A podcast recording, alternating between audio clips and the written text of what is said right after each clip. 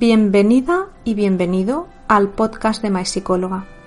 En este podcast te ayudo a gestionar aquellas partes que se te resisten para que puedas sacar tu fortaleza interior.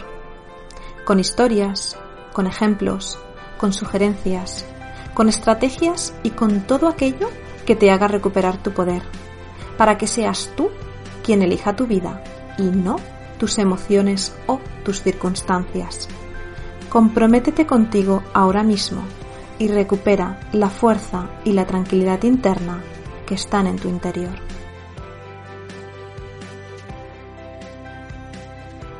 Seguimos con el podcast número 44 y hoy te voy a hablar de la importancia de gestionar tus emociones. Partiremos de una emoción y acabaremos con el pensamiento negativo que lo provoca.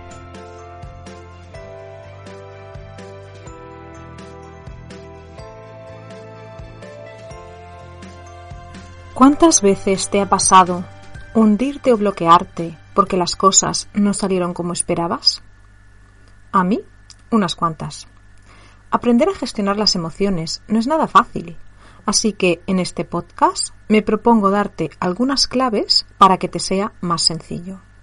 Siempre digo que la formación en inteligencia emocional tendría que ser una asignatura del colegio, pero de momento no la han puesto como obligatoria qué es una emoción y qué función tiene. Una emoción es una reacción psicofisiológica que generalmente proviene de un pensamiento. Según la terapia breve estratégica, existen cuatro emociones básicas. Alegría, tristeza, miedo y rabia. Pero otros autores añaden también la sorpresa, el interés, la vergüenza, la aversión y el asco o repulsión. Las emociones nos dan información sobre la situación en la que nos encontramos y también nos motivan a tomar acción. Cada emoción tiene una función determinada. Por ejemplo, el miedo nos ayuda a evitar o protegernos de situaciones peligrosas. La tristeza es una reacción natural ante una situación o pérdida que está fuera de nuestro control. La rabia nos ayuda a protegernos ante una situación de discriminación o un trato injusto. La alegría nos permite disfrutar y sentir placer.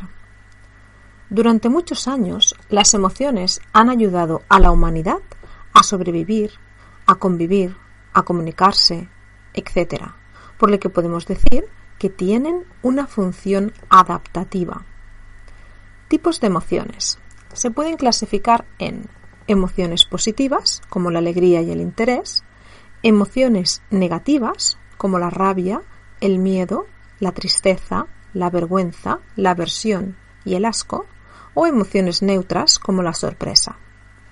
Hay algunos autores que no hacen distinción entre emociones y sentimientos, pero podríamos decir que el sentimiento dura más tiempo que una emoción.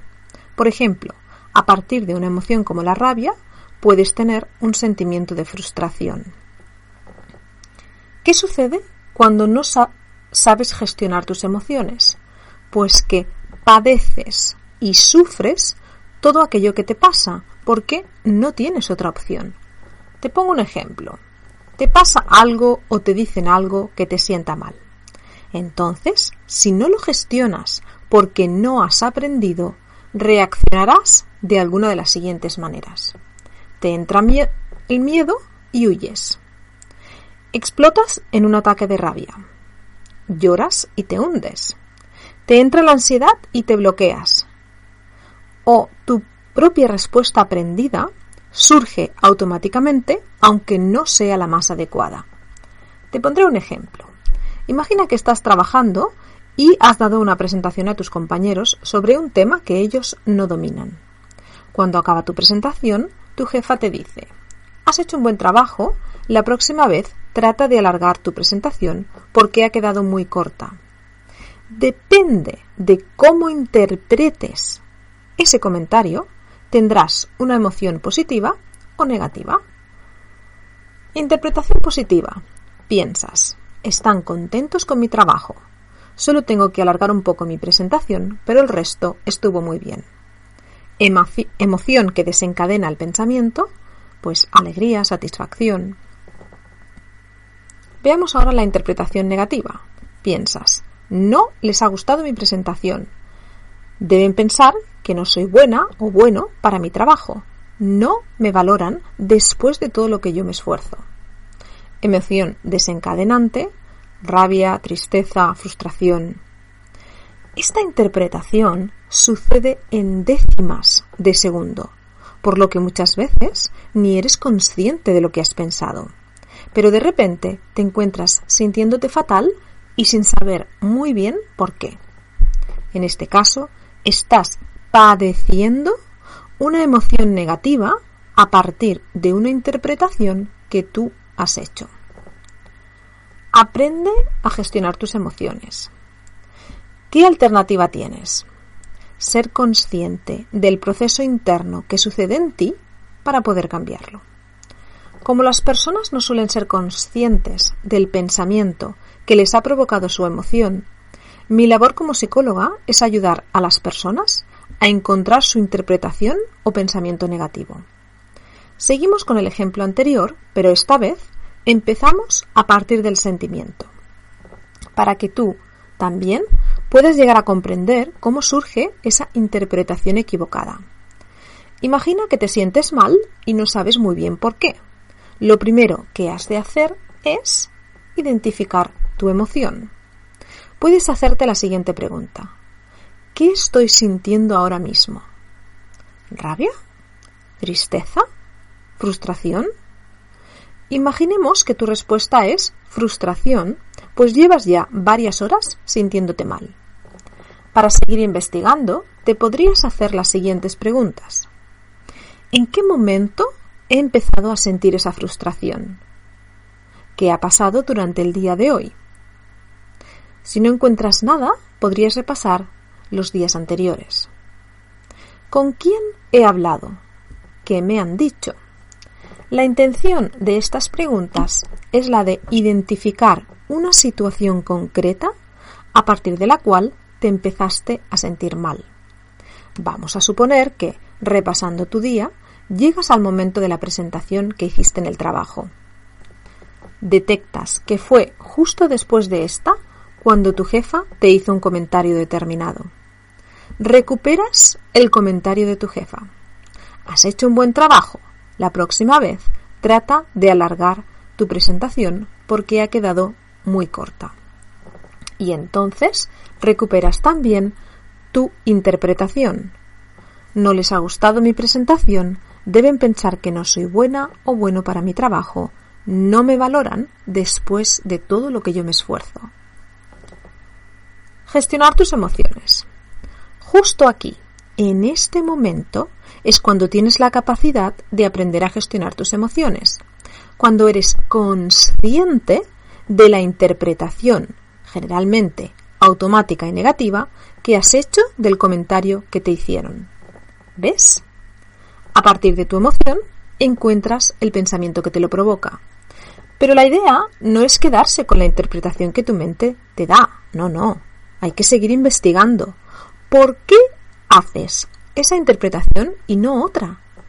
Así que te puedes preguntar, ¿qué es lo que más te molesta de ese comentario? En el caso del ejemplo, la persona podría contestarme que lo que más le molesta es que no se siente valorada o valorado. Pero fíjate que su jefa en ningún momento dijo que no lo valorara, sino que fue a partir de su interpretación con la que llegó a esa conclusión o a esa emoción. Así que yo sigo investigando y les hago otra pregunta que ahora te hago a ti. ¿En qué otro momento de tu vida te has sentido poco valorada o valorado? Y vamos a suponer que en esta investigación a la persona le viene un recuerdo de su infancia o de otro momento de su vida en el que no se sintió valorada o valorado. Ahí se establece la conexión. En general, Podemos decir que, si durante tu infancia y debido a la relación que tuviste con las personas que cuidaron de ti, te has sentido poco valorada o valorado, aprenderás a interpretar el mundo a partir de una idea equivocada sobre ti mismo. Si durante tu vida adulta te han o te has repetido muchas veces, bien sea con palabras, gestos o acciones que no vales, no eres capaz o no eres suficiente, también empezarás a interpretar el mundo a partir de esa falsa creencia. Y es esa creencia equivocada que tienes sobre ti la que provoca tus pensamientos negativos y el motivo principal por el que te sientes mal. Cuando el pasado se inmiscuye en tu presente. Siempre les explico a mis clientes que cuando hay una situación en el pasado que no ha sido gestionada o aceptada, se queda un dolor emocional reprimido que necesita ser liberado.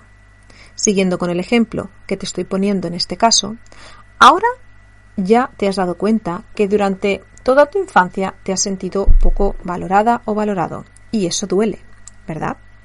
Bien, pues cuando sucede una situación actual en la que tú, aunque sea debido a una interpretación equivocada, vuelves a sentir esa falta de valoración, el dolor se activa automáticamente.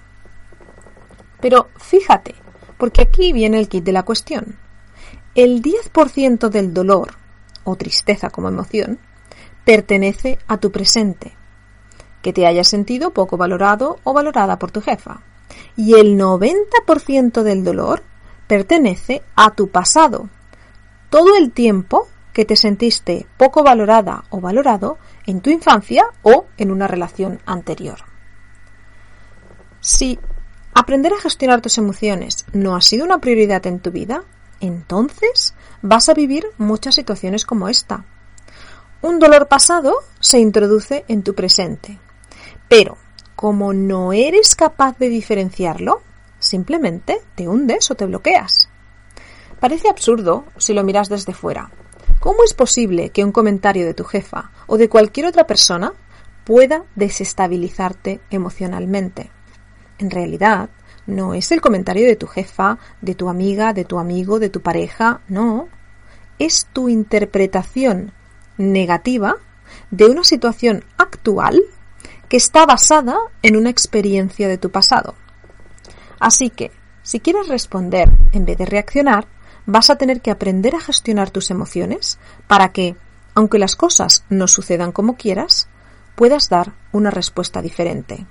Y recuerda que gestionar no significa no sentir. Sentir, vas a seguir sintiendo todas tus emociones, pero si eres consciente de tu proceso interno, sabrás qué hacer al respecto. Sé que no es fácil aprender a gestionar las emociones y llegar a estas conclusiones y pensamientos negativos. Así que, si necesitas ayuda, cuenta conmigo.